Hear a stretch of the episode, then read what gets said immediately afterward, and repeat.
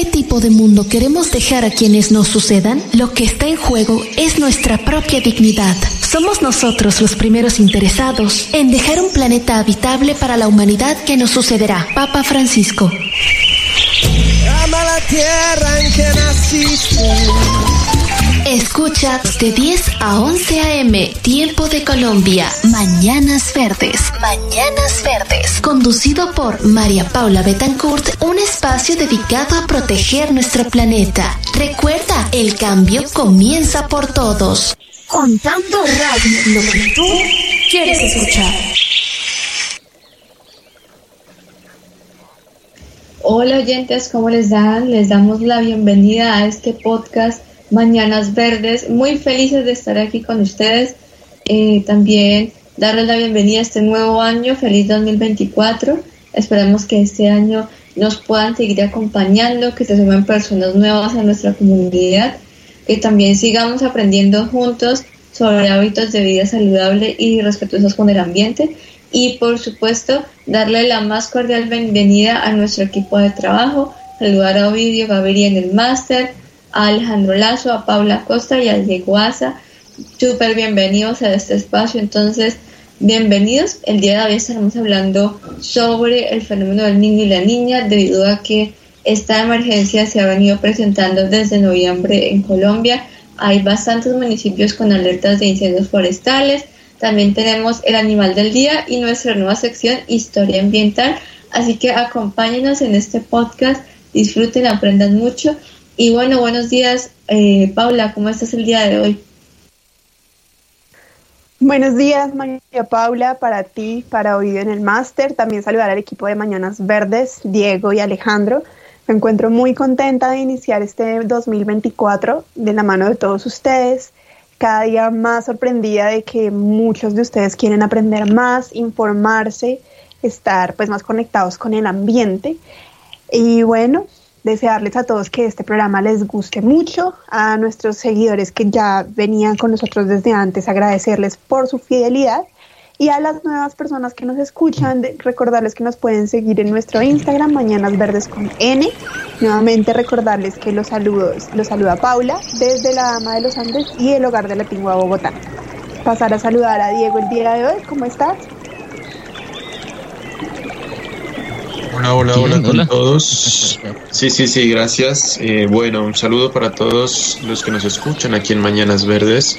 Un saludo especial para la gente de la Red Nacional Jóvenes Ambiente y también para todos nuestros oyentes ya habituales, igualmente a Ovidio y a la gente de Contando Radio que siempre nos prestan este bonito espacio para hacer nuestra transmisión del programa. Bueno, un año 2024 que entre otras cosas tendrá muchos desafíos para Colombia en cuanto a lo que será un evento de importancia a nivel nacional e internacional, como será la COP16 de biodiversidad, que en futuros programas vamos a estar hablando también de este tema y de muchos otros temas más que nos interesan. También quiero darle el saludo desde la tierra de los volcanes y donde el verde es de todos los colores a nuestro compañero Alejandro. Bienvenido. Hola Diego, muchísimas gracias. Saludos para usted, por supuesto también para todo el equipo de Mañanas Verdes, a María, a Paula, también a Ovidio en el máster y a todos los oyentes, a todos los que nos han seguido a través de Contando Radio, a través de Spotify, a los que nos siguen en redes y también eh, saludos eh, a usted que se acaba de unir hoy, a usted que acaba de conocer este espacio en este día. Somos eh, Mañanas Verdes, un espacio en el que queremos generar conciencia ambiental y pues eh, nada, compartimos eh, diferentes temas relacionados sobre el medio ambiente y por supuesto hoy no es la excepción, María. Claro que sí, hoy estaremos hablando sobre lo que es el fenómeno del niño, un poco de la historia del apagón que ocurrió en el 92 debido a este fenómeno y también vamos a empezar por el animal del día Así que, Diego, adelante, ¿qué nos tienes para hoy? Claro que sí, bueno, yo les quería traer ya en esta sección conocida del animal del día un animal que, bueno, hace parte de muchas regiones de Colombia, sobre todo en estos lugares fríos y en este caso es la conocido por su nombre científico como Ovis orientalis aries, pero comúnmente lo conocemos como oveja. Entonces yo creo que de pronto es un animal pues em, que ha servido ¿no? para muchos usos, en este caso la oveja, es un mamífero cuadrúpedo eh, utilizado también, digamos, como una especie, se podría llamar, de eh, ganado, debido a sus diferentes usos. Eh, las, estas abejas, perdón, estas ovejas presentan en sus pies o bueno, en sus, en sus patas una forma de pezuñas que les permite pues desplazarse por diferentes lugares. también probablemente en algunos estudios dice que son descendientes del muflón salvaje de Europa y Asia, que fueron uno de los primeros animales en ser domesticados para fines agrícolas. Su carne recibe, pues en este caso, eh, un uso para la alimentación, conocida como la carne de cordero, y la lana es la fibra animal más utilizada por ejemplo, en estas regiones del sur de Colombia y hace poco que puede estar en Boyacá, también en el pueblo de Nopsa, se la usa para tejer las ruanas, los guantes, los gorros de esta lana de oveja, sobre todo en estas regiones frías. Lo quería traer porque actualmente en Nariño, en algunas otras regiones, la temperatura ha bajado eh, drásticamente. Estamos entre los 6 a 8 grados promedio de temperatura eh, sobre todo en las noches. Y bueno, estos, eh, digamos, estos animales en la producción de la lana son utilizados para eh, la producción de algunos elementos de vestido. Para describírselos un poco, es un animal de un color gris, en el cual su cara no tiene una gran producción de, de este pelaje grueso, sino que es más bien limpia para estos temas de visibilidad de sus ojos, pero ya todo el resto del cuerpo sí tiene una lana bastante, bastante larga y bastante eh, frondosa, se podría decir. Tienen, eh, dependiendo de la subespecie, tienen diferentes colores que pueden ser café, incluso negras, y en los pueblos indígenas hay algunas tradiciones con estas eh, ovejas negras que se cree que pueden servir para curar algunos eh, temas relacionados a brujerías o eh, cuando alguna persona no se encuentra 100% bien. El peso de las hembras suele ser entre 45 y 100 kilogramos y los machos entre 45 y 160 kilogramos dependiendo de del tamaño y de la edad que tengan estas especies. Generalmente se alimentan eh, de vegetales, de hierba. Y bueno, es un animal que les quería traer el día de hoy para que lo conozcan un poco.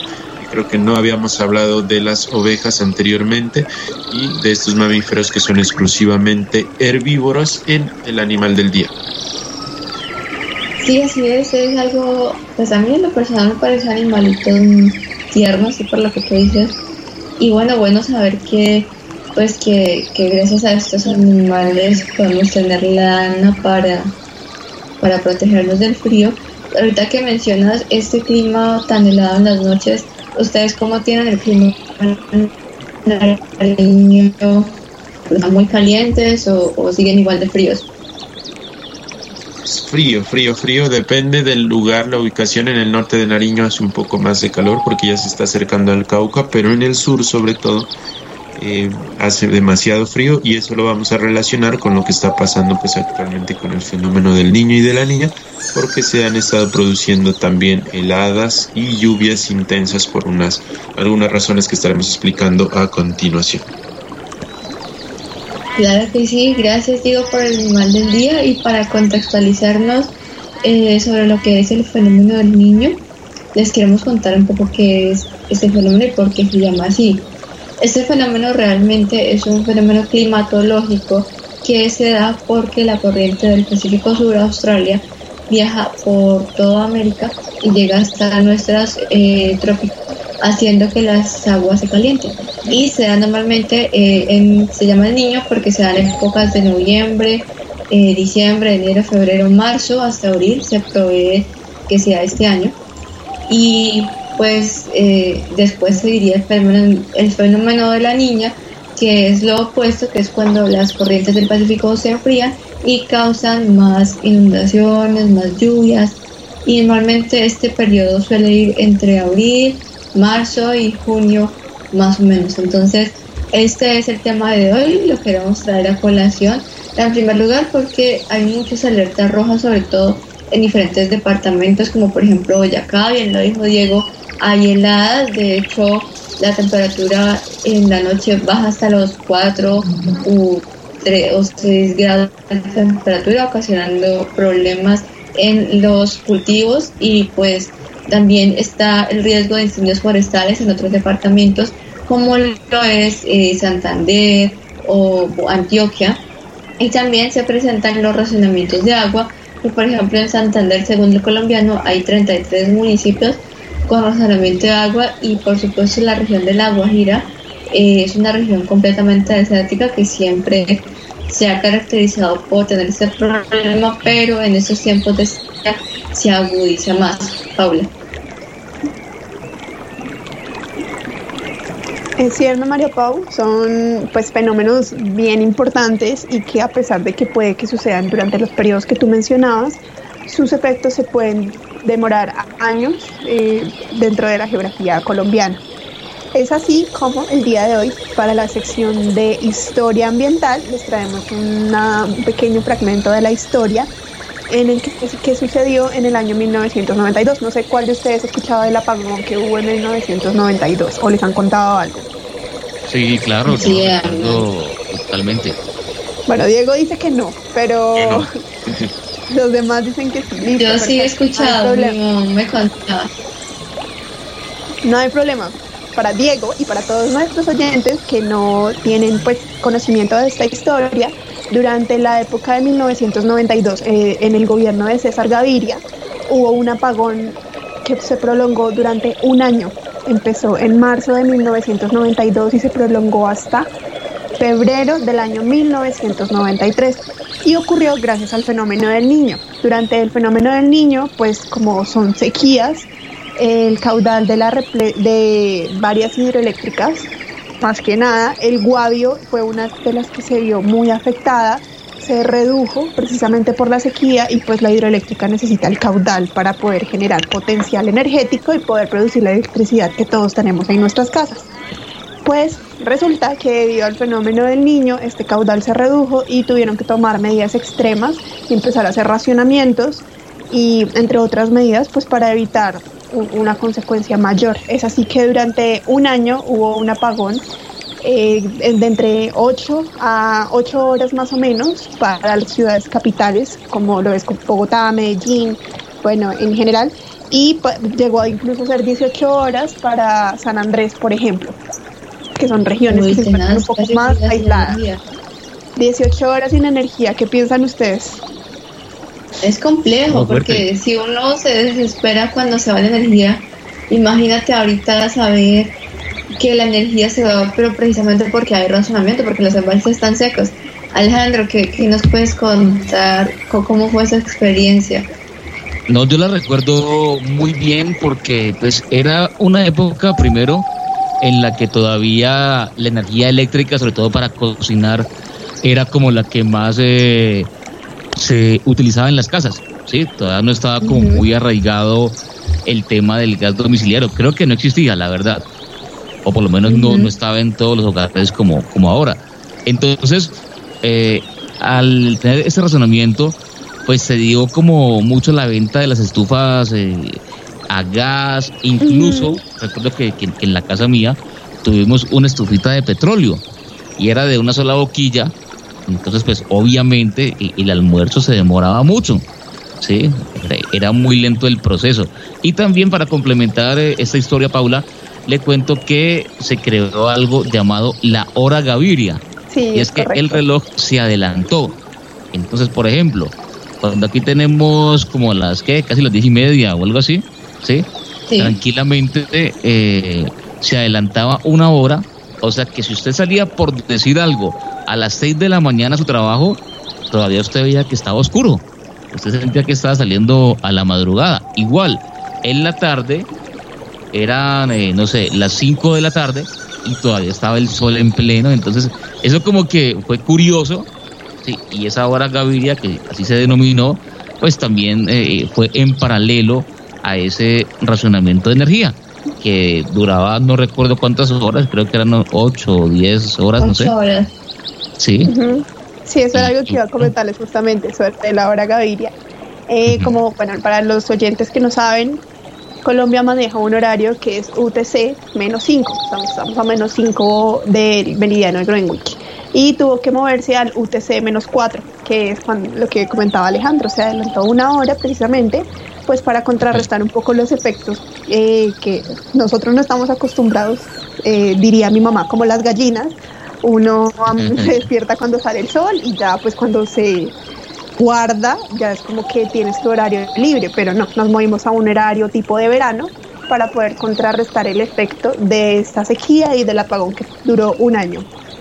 Lo, pues algunas personas ya cuentan que como en ese momento no había pues ni redes sociales, el internet hasta ahora era muy nuevo, no todo el mundo tenía acceso a internet, entonces, de cierta manera, fue un momento que unificó a las familias. Sin embargo, pues el día de hoy sería impensable con la cantidad de personas que trabajan de manera remota y en pleno siglo XXI, pues sin luz. Bueno, sin electricidad. Yo creo que. Eso sería difícil, ¿no? El, tener internet en ese momento, eso era una, utopía. Estamos hablando del 92. sí, claro, era un lujo literal. Es más, sí, tener un computador ya, ya, ya de por sí eh, era un lujo, ¿sí? Entonces fue algo muy interesante, ¿sabe? Eh, eh, en medio de, del caos, entre comillas, que, que, se pudo causar, para mí fue una experiencia interesante. También como que el hecho de desconectarse de, muchas cosas electrónicas también fue agradable. O por lo menos ser recursivos, en, digamos, para los que queramos escuchar radio o ver televisión, entonces se pusieron de moda mucho los, transistores. También es la época en que no existían las baterías ahora, ¿no? Porque ahora pues la cabina de, audio tiene su batería, eso dura un poco de horas. No, antes no. Antes era el, típico equipo de sonido que funcionaba netamente con electricidad. Entonces usaba uno de pronto el transistor, ¿sí? Para, para escuchar musiquita. Eh, la estufa pues igualmente eh, nos tocó comprar otras o buscar la forma eh, el televisor, no sé si ustedes los conocieron, unos televisores pequeñitos que también funcionaban con pilas, pero la, pantalla era por ahí de... No, la creo que mucho era de 9 pulgadas, sí, mucho. No creo que llegaba a 9 pulgadas. no, no. Pero eh, eh, eran, no sé, eh, eran cosas muy curiosas que, que, nos obligaban de pronto a, a conocerlas, a utilizarlas. Pero sin duda, para mí, yo creo que también, eh, aparte pues de la falta de energía y todo esto, el descansar de, tanta conectividad creo que era agradable. Bueno, sí, claro, en pues ese momento pues realmente sería este... Sí, claro. Nosotros quisimos traer esta historia porque pues precisamente ahorita en Colombia tenemos un premio al niño demasiado fuerte. De hecho, como lo dije, hay distintos departamentos en donde hay alertas naranjas por incendios, hay razonamiento de agua y pues no esperemos que no, que el gobierno no, no vaya a empezar a hacer razonamiento de energía porque pues, eh, exacto, o sea, ya con las hoy en día ya sería una locura porque pues como bien Paula lo dice, hay una una dependencia de la internet, de las conexiones, de las reuniones virtuales, de, de todo, entonces sería en este caso eh, pues, Mario una situación ajá. ya que usted lo comenta yo creo que ahí sí sería más caótico un racionamiento de energía.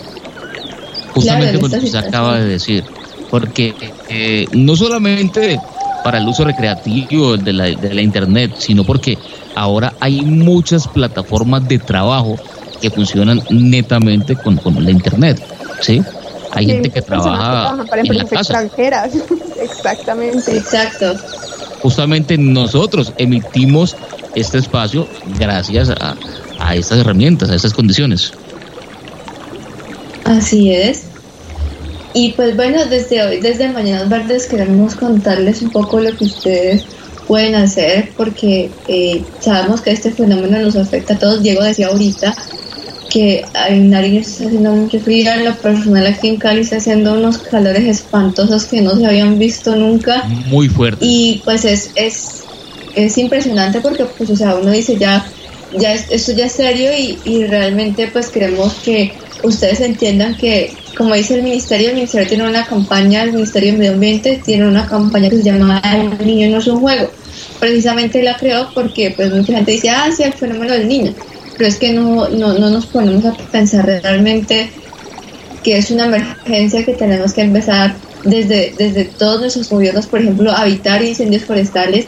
Eh, por ejemplo, pues yo sé que lastimosamente algunos incendios se causan por netamente por manos criminales, por invasiones o por eh, X o Y razón que necesiten el terreno, pero resulta que si quemamos el bosque, pues más calor va a haber, más sequías va a haber y pues mucho más racionamiento de agua a y puede que nos conduzca a, diferentes cosas, como puede ser el racionamiento de energía o racionamiento de agua. ¿O usted qué dice, Alejo? Pues, eh, María, lo que pasa es que Mm, yo creo que eso es como, como un cúmulo de todo, si me hago entender. Eh, mire, hay,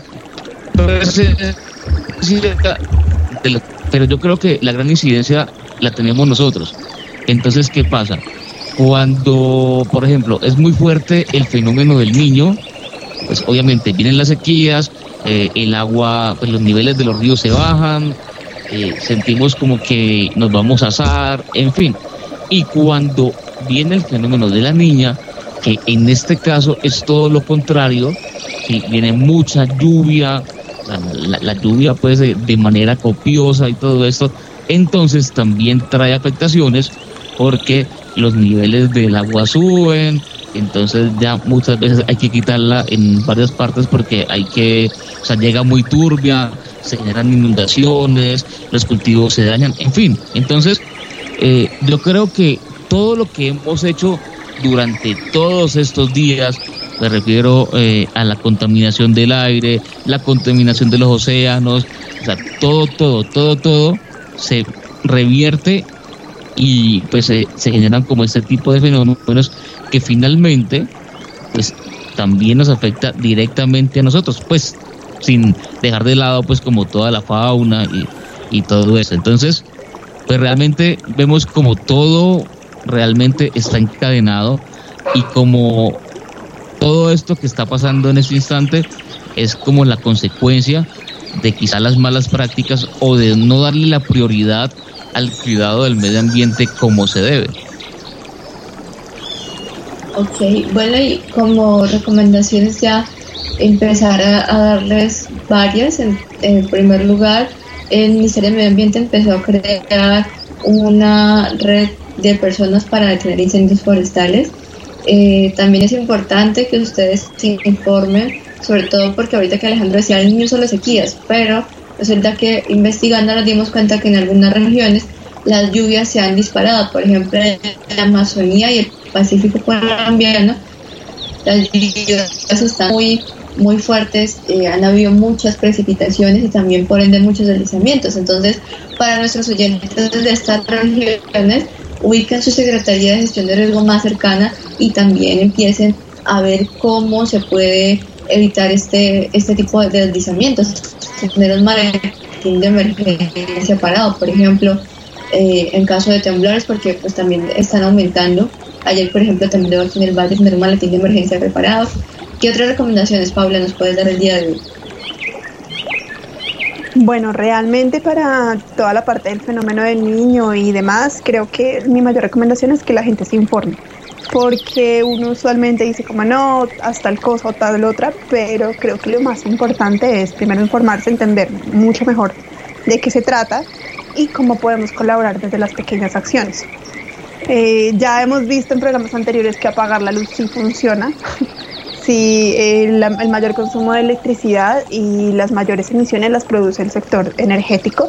Así que, y las mayores emisiones las produce el sector energético, pero residencial. Así que sí vale la pena pagar la luz. Eh, pero bueno, realmente mi recomendación el día de hoy es leer un poco más, entender de dónde vienen estos fenómenos y cómo desde la individualidad podemos aportar. Bueno, Diego, ¿y cómo, cómo crees tú que nosotros podemos ayudarnos a, mitigar de estos fenómenos? Sí, bueno, yo eh, escuchaba una entrevista de la ministra de Medio Ambiente Y obviamente uno cree que el fenómeno del niño, como tú bien lo decías, hace alusión a las grandes sequías, ¿no? Que es cierto, pero en otras regiones como Nariño eh, es un poco al contrario. Ajá, exactamente. Eh, nos explicaba un poco eh, que este exceso de lluvias que sucede, por ejemplo, en regiones de, Perú, Ecuador y nosotros por estar en cercanía en, la frontera, pasa eso. Y precisamente eso es lo que estamos viviendo en esta época de lluvias acá en Nariño y un frío digamos, muy, muy intenso, muy extremo, eh, es difícil de manejar. Se cambia la dirección del viento. También, exactamente, tiene que ver. Y bueno, yo creo que ahí en, en, algún punto las recomendaciones tendrían que estar basadas, por ejemplo, en eh, de parte de la, de la, del gobierno, de la entidad gubernamental, aunar esfuerzos para el control sobre las personas que aún tienen esas creencias que generando incendios en lugares donde hay sequía pues eh, se va a generar eh, mayores lluvias con el hecho de incendiar un lugar. Más o menos se tiene la creencia que con el humo que se desprende de esos incendios se llama a la lluvia. Entonces creo que es una práctica pues inadecuada y además se aprovecha a quemar en temporada de sequía para la expansión de la frontera agrícola, lo cual genera un gran inconveniente para estas regiones, sobre todo, eh, digamos, de, de territorio y que Después los daños que se pretenden pues reparar, digamos de alguna manera, son muy complejos porque la fauna y flora que habita en estos mismos lugares pues es bastante difícil, ¿no? Y yo creo que también está el hecho de informarse, como tú lo decías, de entender eh, este tema. Actualmente en el Cauca, que tiene que ver pues también con otras cosas aparte de las lluvias, ha habido una falla geológica que siempre ha existido en esta región de Rosas y probablemente la vía nuevamente se está eh, volviendo a dañar, entonces eso va a afectar muchas cosas como el comercio y demás. Y se ve aumentada esta falla por el tema de las lluvias porque es una zona muy húmeda que al final de cuentas pues el terreno va cediendo, Entonces son algunas cosas que debemos intentar entender, es difícil manejarlas y que hacen parte a fin de cuentas de todo este cambio climático que estamos viviendo en la actualidad. Claro que sí, Alejo, recomendaciones también para estas emergencias. Pues bueno, eh, por ejemplo, cuando, estamos en, en épocas de sequía, que generalmente, al menos aquí en Colombia, se originan con el fenómeno del niño, es que a veces eh, en las fincas cuando se, se, genera producción de alimentos, no tienen estos sistemas de riego como, como bien estipulados. ¿sí? Entonces, eh, claro, cuando llegan esos soles inclementes y como que no llueve, pues eh, muchos animalitos, muchos cultivos comienzan también a dañarse justamente pues como por la falta de, agua o por las temperaturas tan elevadas. Entonces yo creo que eh, la recomendación en, este caso sería frente a los que son productores pues tener como sus sistemas de riego y sus reservas de agua, ¿sí? como, como estos aljibres, estos eh, pozos si se puede llamar así, para que cuando de pronto el agua esté escasa pues puedan tener su reserva ahí y no se vea afectada la, la producción de, alimentos en este caso.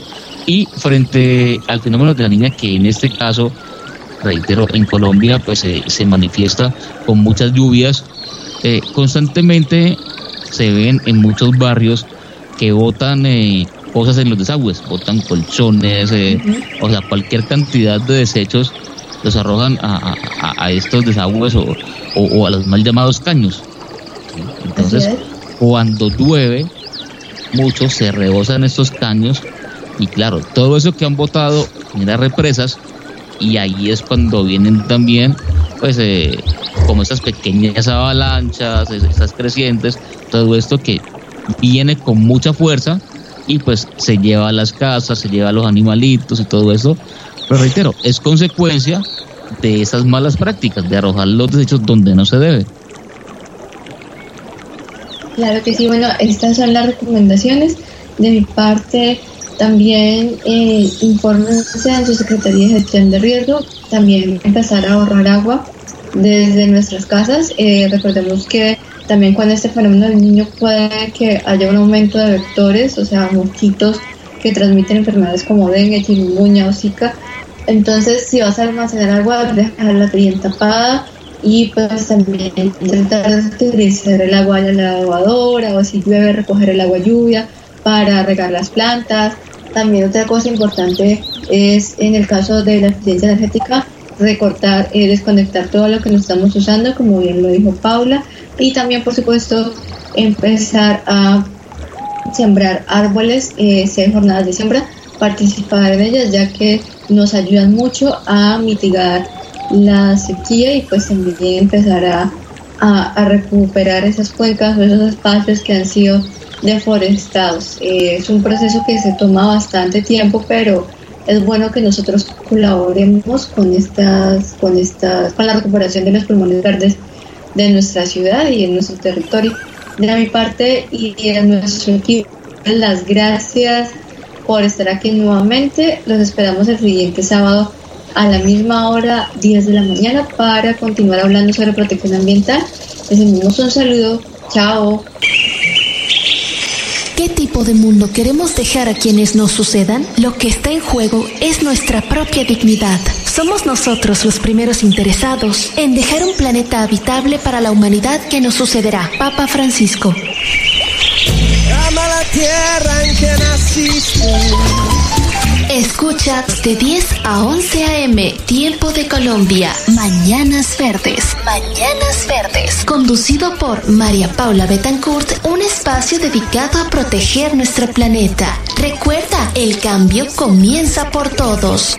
Contando Radio, lo que tú quieres escuchar.